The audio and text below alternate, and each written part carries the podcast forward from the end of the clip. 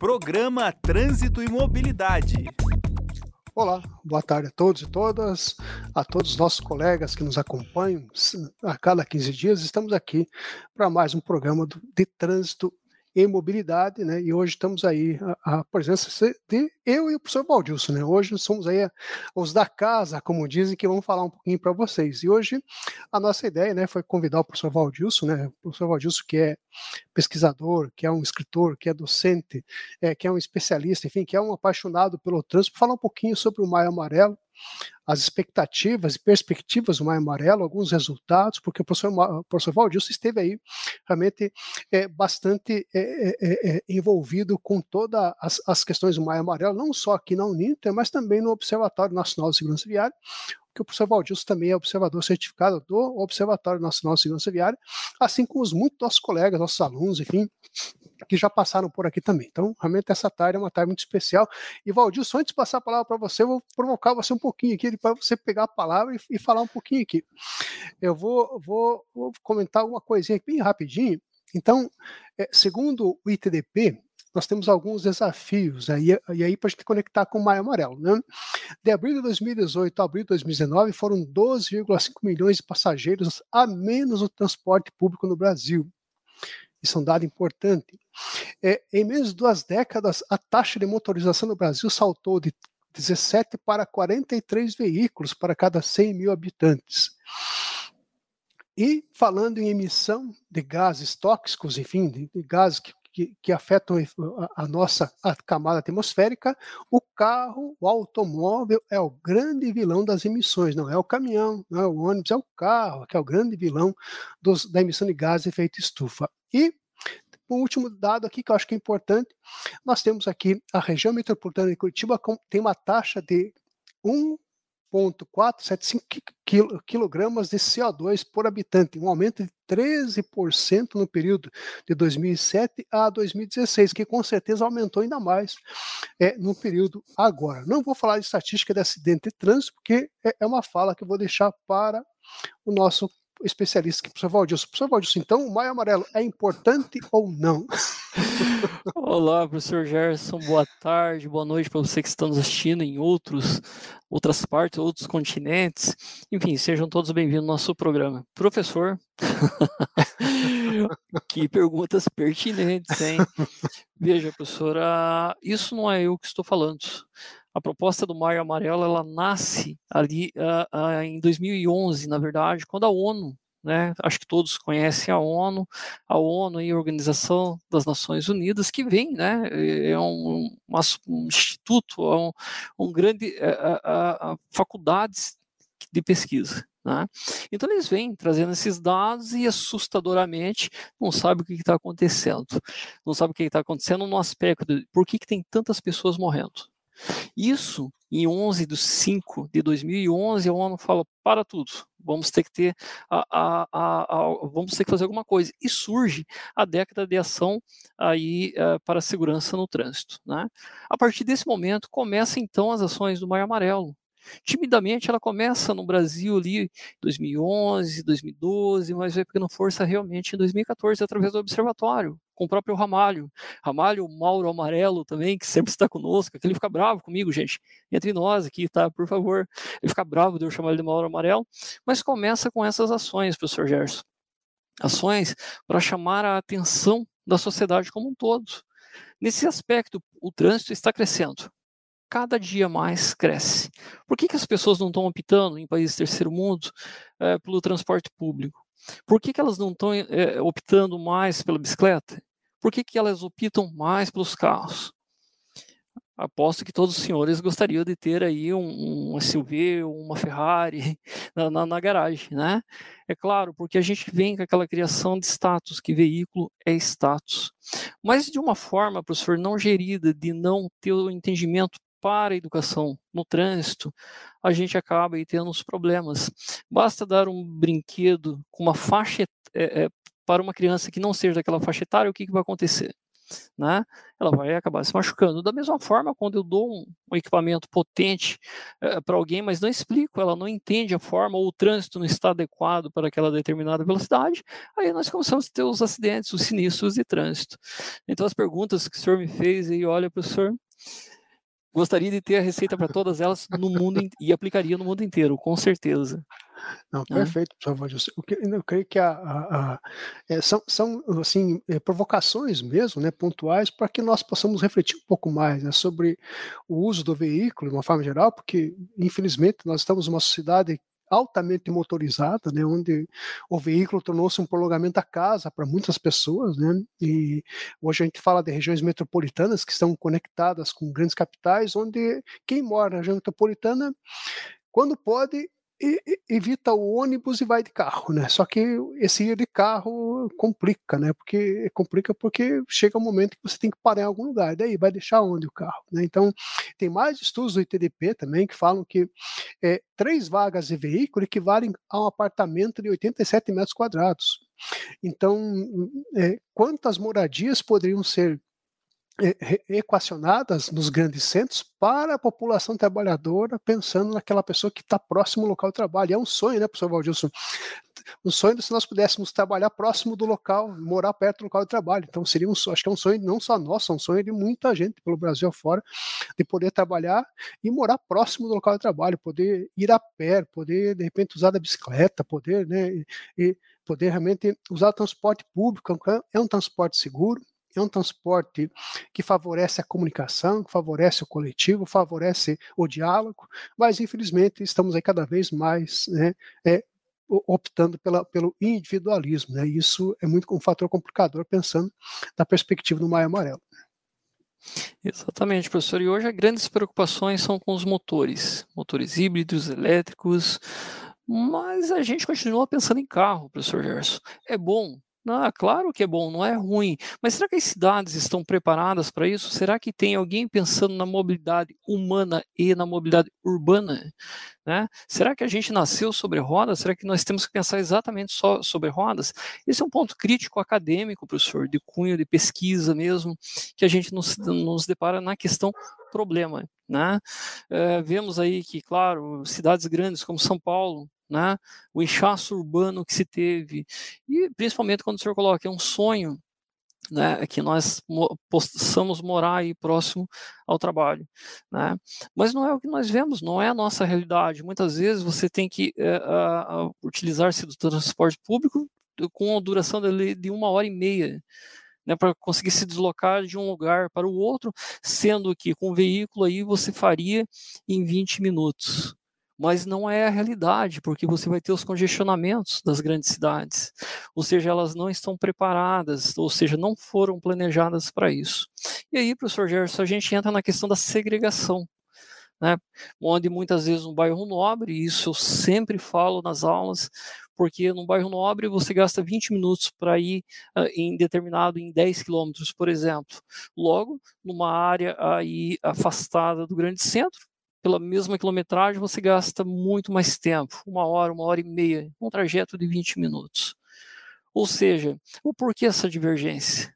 O porquê essa segregação? Porque uns moram num local mais pobre, outros com poder aquisitivo maior?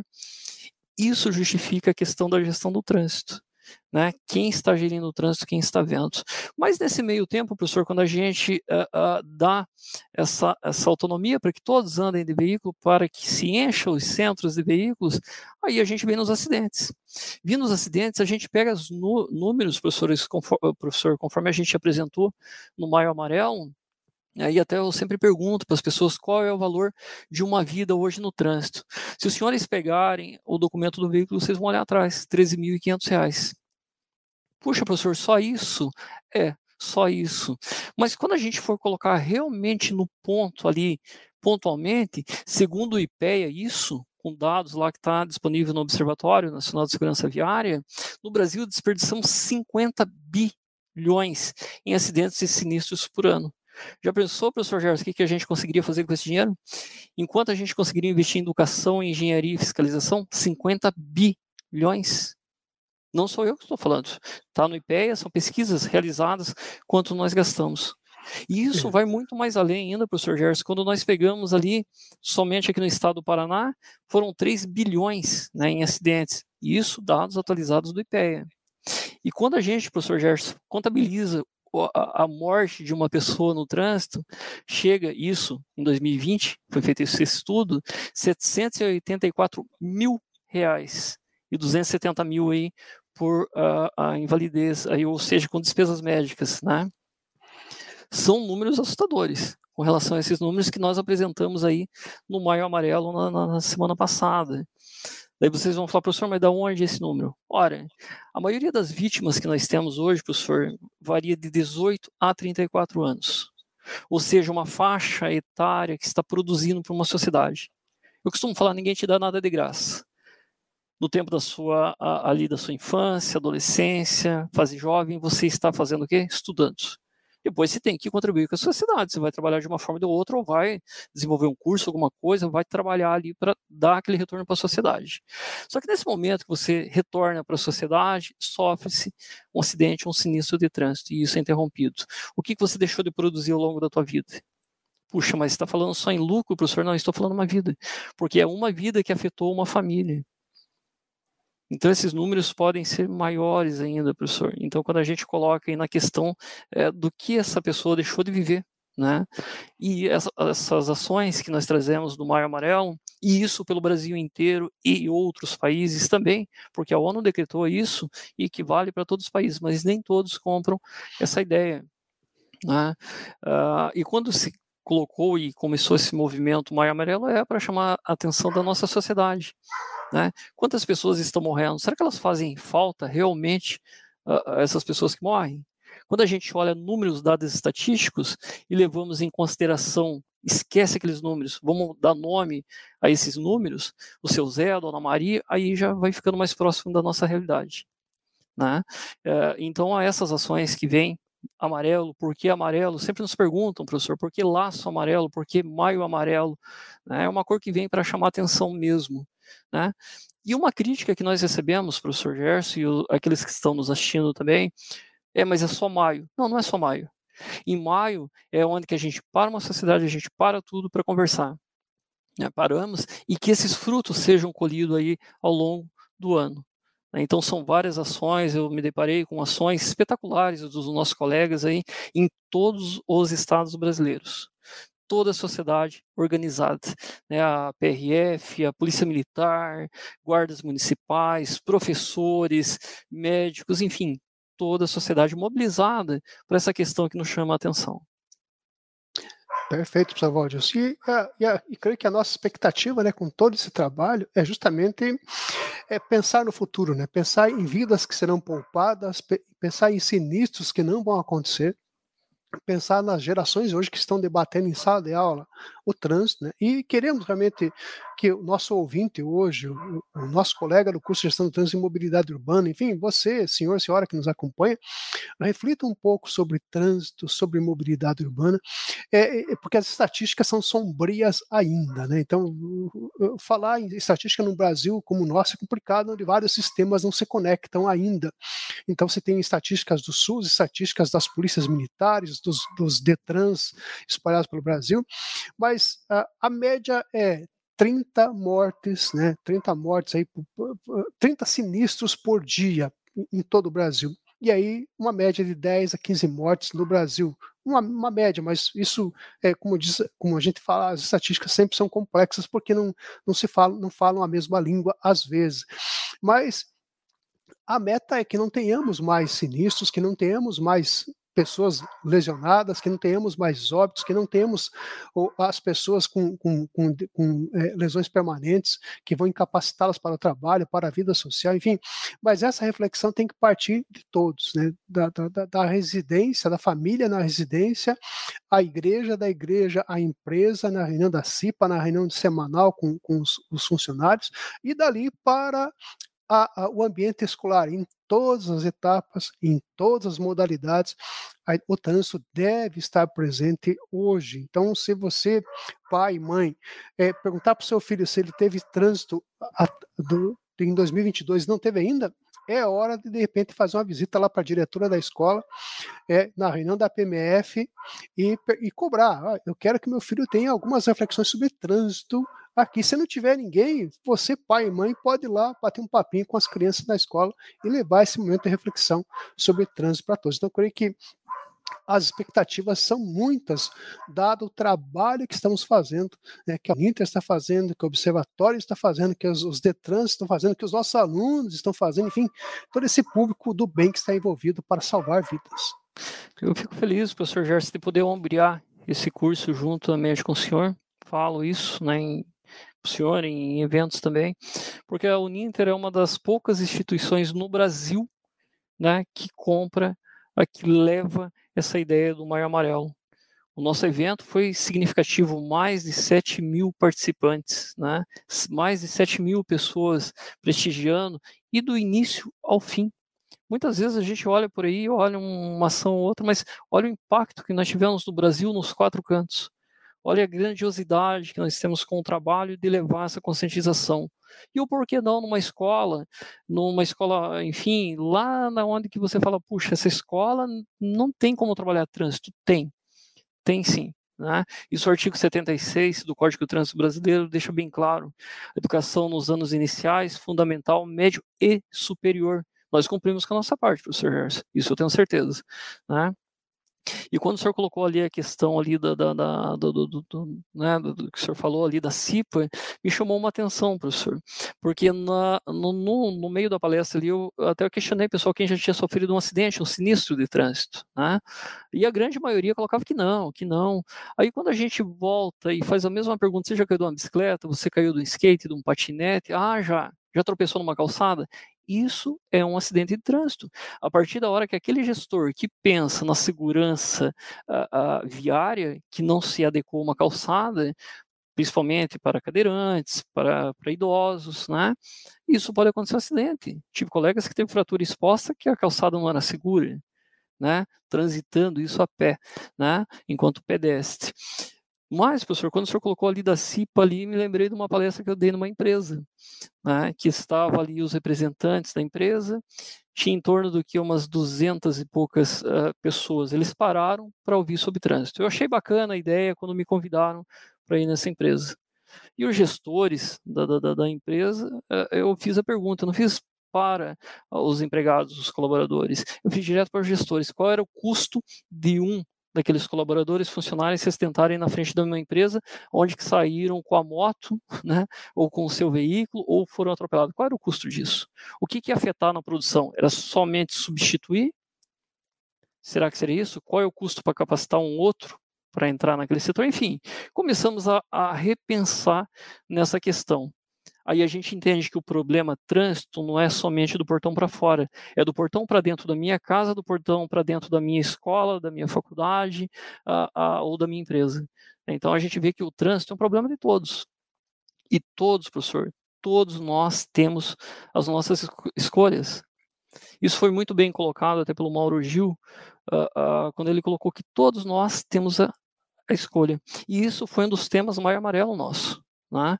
que todos nós fazemos a nossa escolha. A gente escolhe se a gente quer uh, uh, beber e dirigir embriagado, nós escolhemos se queremos usar droga e dirigir né, drogados, escolhemos a questão da velocidade, escolhemos a imprudência, a negligência, a imperícia.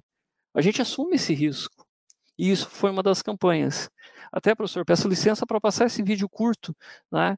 Uh, se o Arthur, que está nos bastidores, puder passar, Arthur, o vídeo número um para nós? Você sempre faz escolhas. Escolhe uma carreira, escolhe alguém para ficar ao seu lado, escolhe um lugar para morar, o nome dos filhos, um time para torcer, escolhe o bicho de estimação, o carro que vai dirigir, escolhe os amigos, para onde viajar. Você escolhe digitar ou não enquanto dirige. Escolhe se vai ou não vai beber antes de pegar o volante. Você escolhe a velocidade do seu carro. Escolhe obedecer ou não obedecer às regras do trânsito, colocar a sua vida e a dos outros em risco, machucar, entristecer, deixar nas pessoas marcas dolorosas para o resto de suas vidas também é uma escolha que você faz. Da próxima vez que você dirigir, o que vai escolher?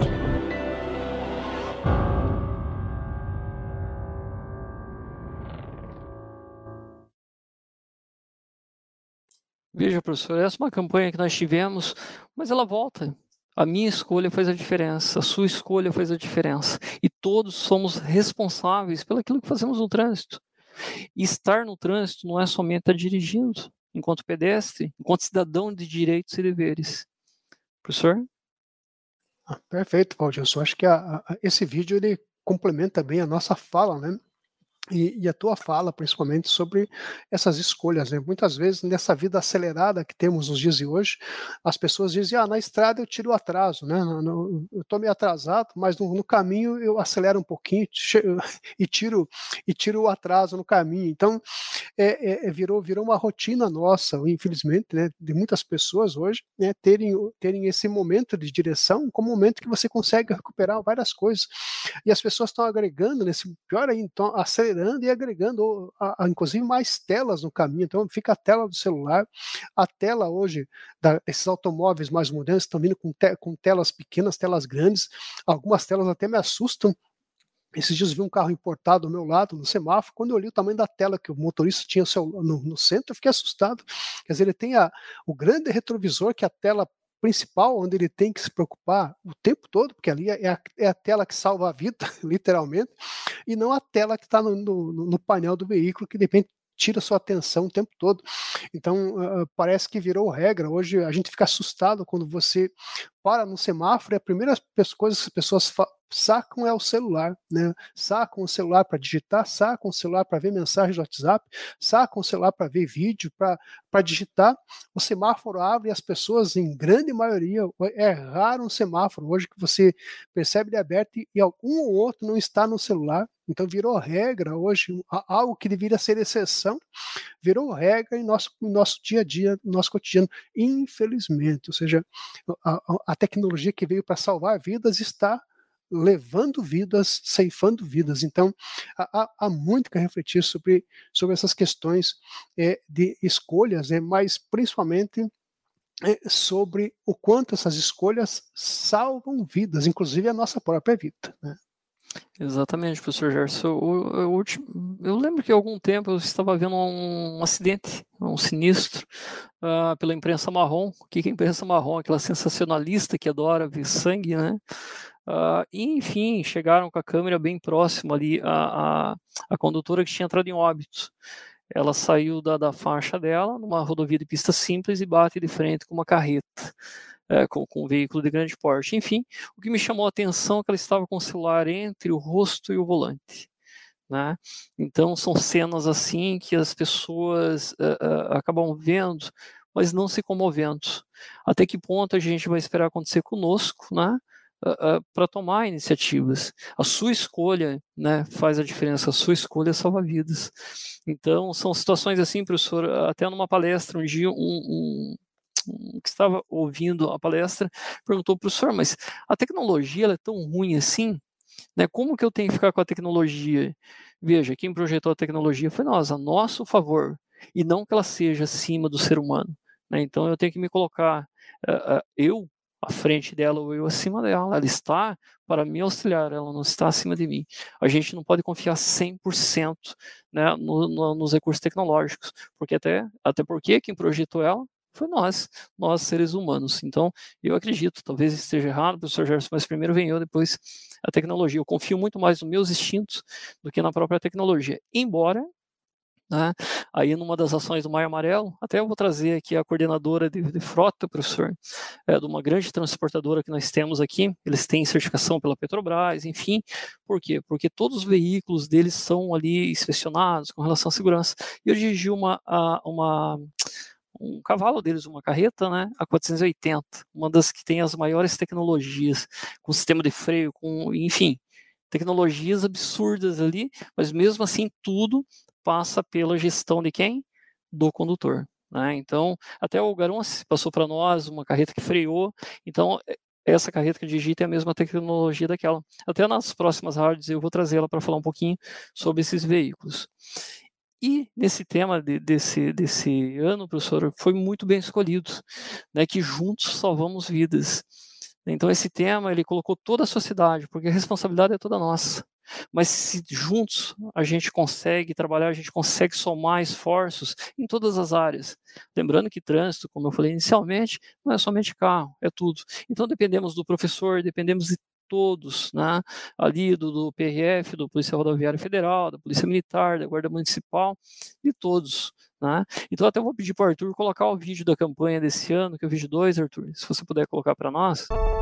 Salvar vidas. Um propósito que pode mudar o mundo para uma mesma direção. No mesmo sentido. Aprendemos que, comprometidos e engajados, ficamos mais fortes, mais protegidos. No trânsito, é assim também. Faça o certo e exija do outro a mesma atitude. Não abra mão de segurança. Consciência. É o caminho onde juntos salvamos vidas.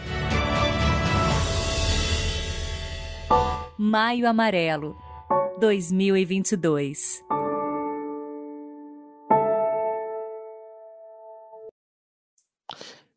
Eu, eu não acho, pessoal, eu tenho certeza que esse ano a gente acertou na música com, com as campanhas, né?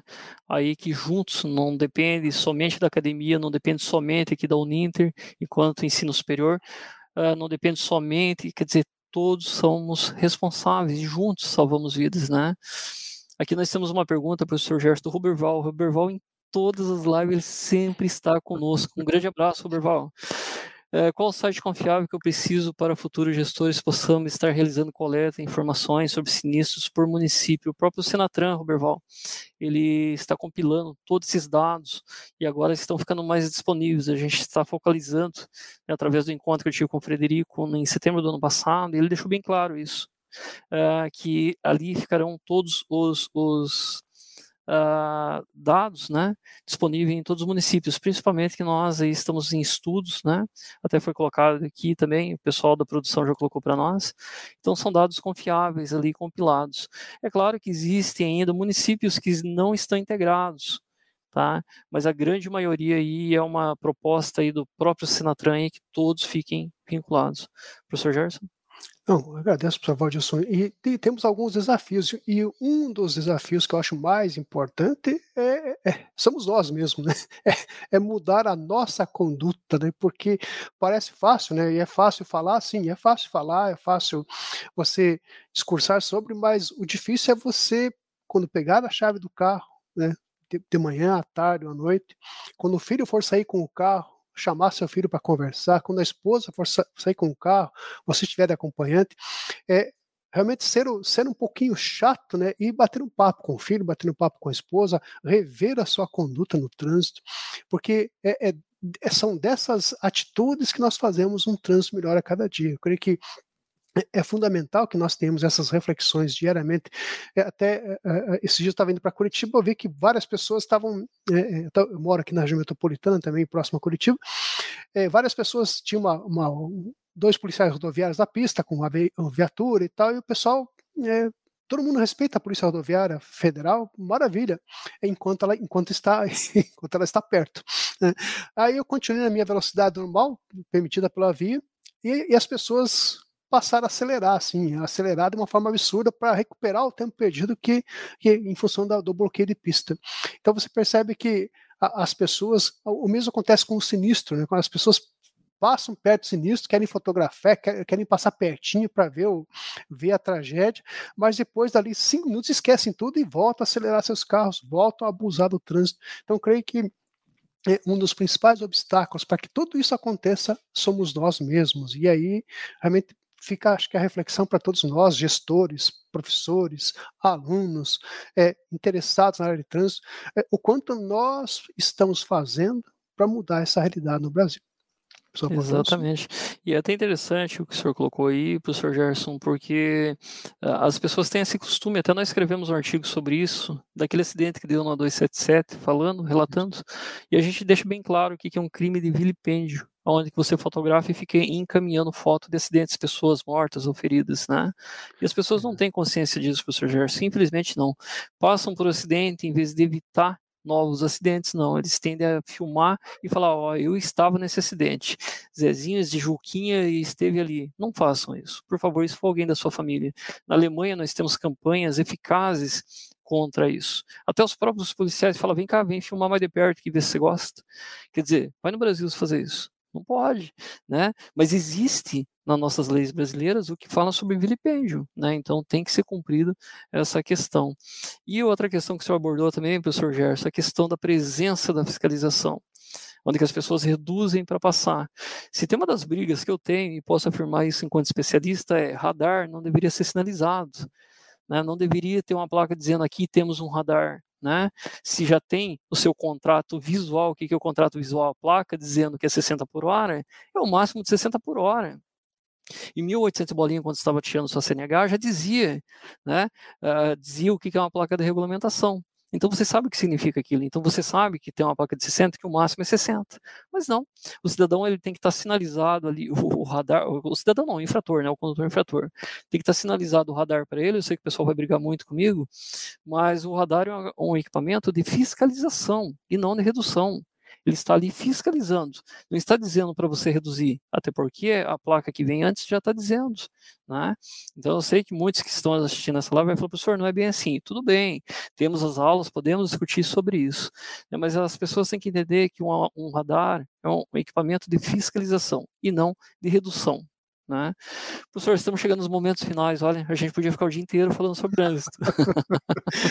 não, pois é, Valdir, eu concordo contigo. Acho que se não há conscientização, tem que ter fiscalização. Né? Se não há ação, temos que ter uma repressão. Ou seja, eh, nós temos que ter um Estado forte, presente, para tentar salvar vidas. Se nós não fazemos a nossa parte, queremos que a sociedade brasileira, né, todos que nos escutam, nos ajudem, né, estejamos aí todos irmanados para que possamos uh, reverter esse quadro, né, chegar a uma estatística, a estatística ideal seria nenhuma morte, seria nenhum sinistro, essa seria a estatística ideal, você poder deitar em casa e saber que seu filho vai voltar da faculdade, que sua esposa vai voltar do trabalho, que você vai voltar do trabalho para casa tranquilamente. Então, acho que a estatística ideal seria, seria não ter estatísticas, né?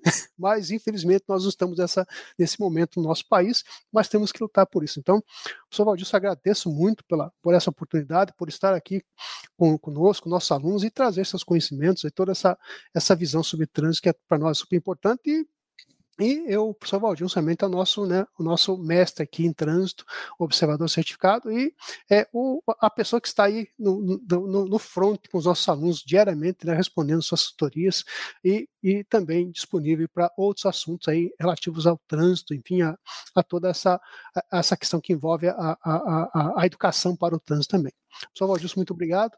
E, professor Valdilson, por favor, encerra para nós o programa hoje com, com alguns, com um, um, recado seu para, para que possamos fazer é, de maio até o próximo maio de 2023 algo diferente.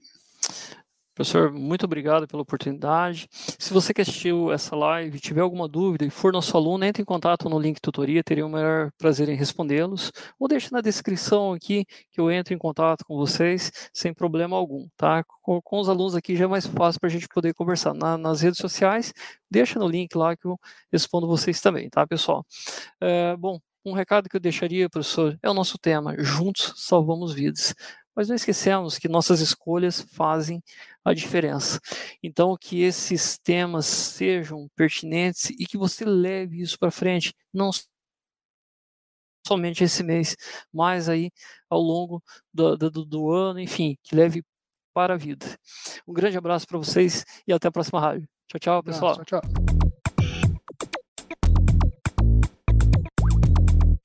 Programa Trânsito e Mobilidade.